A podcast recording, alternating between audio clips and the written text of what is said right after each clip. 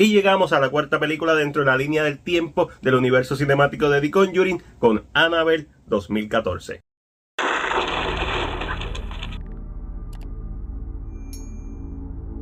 Dirigida por John R. Leonetti, mejor conocido por Mortal Kombat Annihilation. De un guion original escrito por Gary Doberman. Esta historia desarrollada en 1967 ocurre 12 años después de los eventos de Annabelle Creation y 11 años después de los eventos de Dinon 2. Entiéndase que entre medio de estas películas todavía pueden seguir metiendo spin-off de este universo. No, God, please, no. Uno de los aspectos más memorables de The Conjuring fue esa escena de apertura donde los Warren están interrogando a estas enfermeras.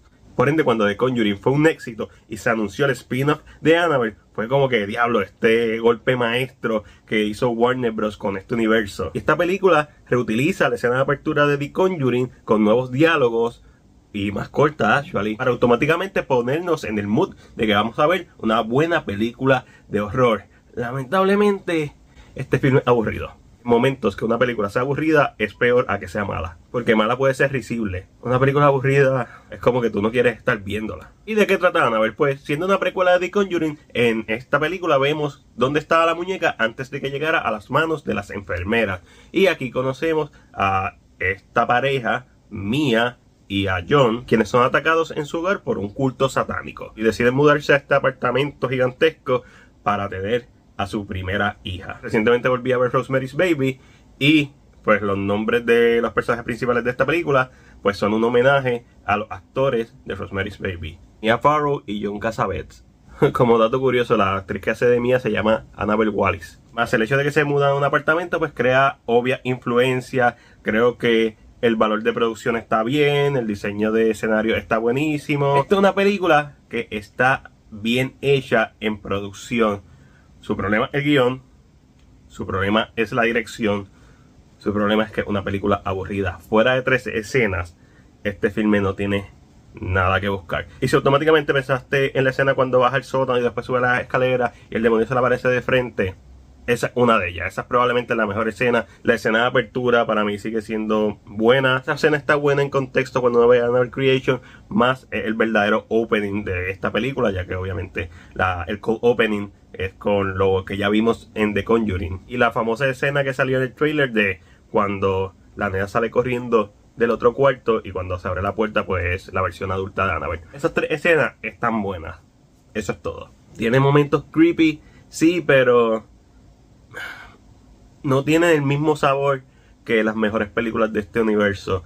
Y cuando introducen a los personajes, esa primera noche en que está Mia con John, que los vemos a ellos, intentaron hacer los personajes dinámicos y lo que terminaron haciendo fue, especialmente en el, en el caso de John, hacerle un personaje desagradable. Y yo sé que esa no era la intención verdadera porque eh, fuera de esa escena en donde se comporta como un douchebag, el personaje hace todo lo posible por ganarse a la audiencia. Entonces está la escena del popcorn que te hace pensar en Scary Movie, no en Screen, te hace pensar en Scary Movie. Sí, hay momentos que son efectivos, como cuando Annabelle se levanta y vemos al demonio detrás de Annabelle. Cool si eres un adolescente, pero ya para cuando salieron estas películas yo era un adulto.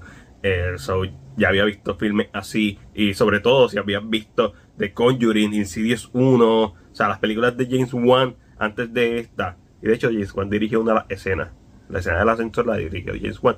Y como esa es parte de la secuencia cuando baja al sótano y después sube las escaleras, pues toda esa secuencia es la mejor parte y por mucho de la película. Es bien difícil hablar de una película que es aburrida porque no es tan interesante hacer una reseña cuando realmente no hay un aspecto pasional, ya sea porque es buena o porque es mala. Esta película existe gracias a la excelente apertura de The Conjuring y las otras dos o tres escenas en donde sale la muñeca de Annabelle. Esta película existe porque el diseño para The Conjuring de Annabelle fue tan y tan bueno que dijeron, tenemos que sacarle chavo a esto. Esta película existe porque probablemente entre todas las ideas que podían sacar, esta era la más fácil de producir y al final se siente como eso, como algo que el estudio hizo para sacar rápido, para sacarle dinero rápido, el hecho de que usen la misma escena de apertura de The Conjuring, pero picotear y con líneas de diálogos para elaborar un poco cosas que no vimos en The Conjuring, pues estuvo cool, pero cuando ves el producto final se siente como eso, solamente como un producto. la historia original, a diferencia de las de The Conjuring, que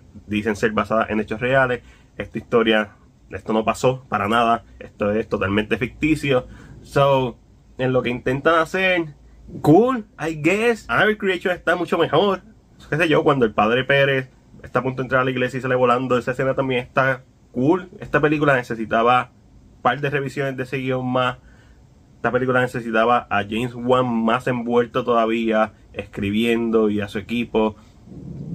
Porque no se siente genuina. Y lo cual es una lástima porque yo creo que los actores intentaron cargar el filme y no pudieron. Habían dos o tres escenas buenas de horror. Sí, el trailer nos reveló una de las mejores. También, so, cuando ya tú la estás viendo, esa escena nunca va a ser igual de efectiva que si fuera la primera vez que te sentara a ver la película. No, ya tú sabías que iba a pasar. Que no es 100% culpa de la película. Sí, eso es cierto. Pero, en base a mi experiencia de verla, cada vez que llega esa escena, ya sé lo que va a pasar. Versus la del sótano, que cada vez que va a pasar, siempre tengo la misma sensación de cuando la vi por primera vez, porque esa escena no la revelaron. Así que es como que, uh, esta escena está buena, esta escena da miedo, esta escena está creepy. El universo empezó tan bien con The Conjuring y su segunda película es tan decepcionante que lo único que me queda decir que entre lo bueno, lo malo y lo ok, yo le voy a dar a Annabelle 2014 una C menos.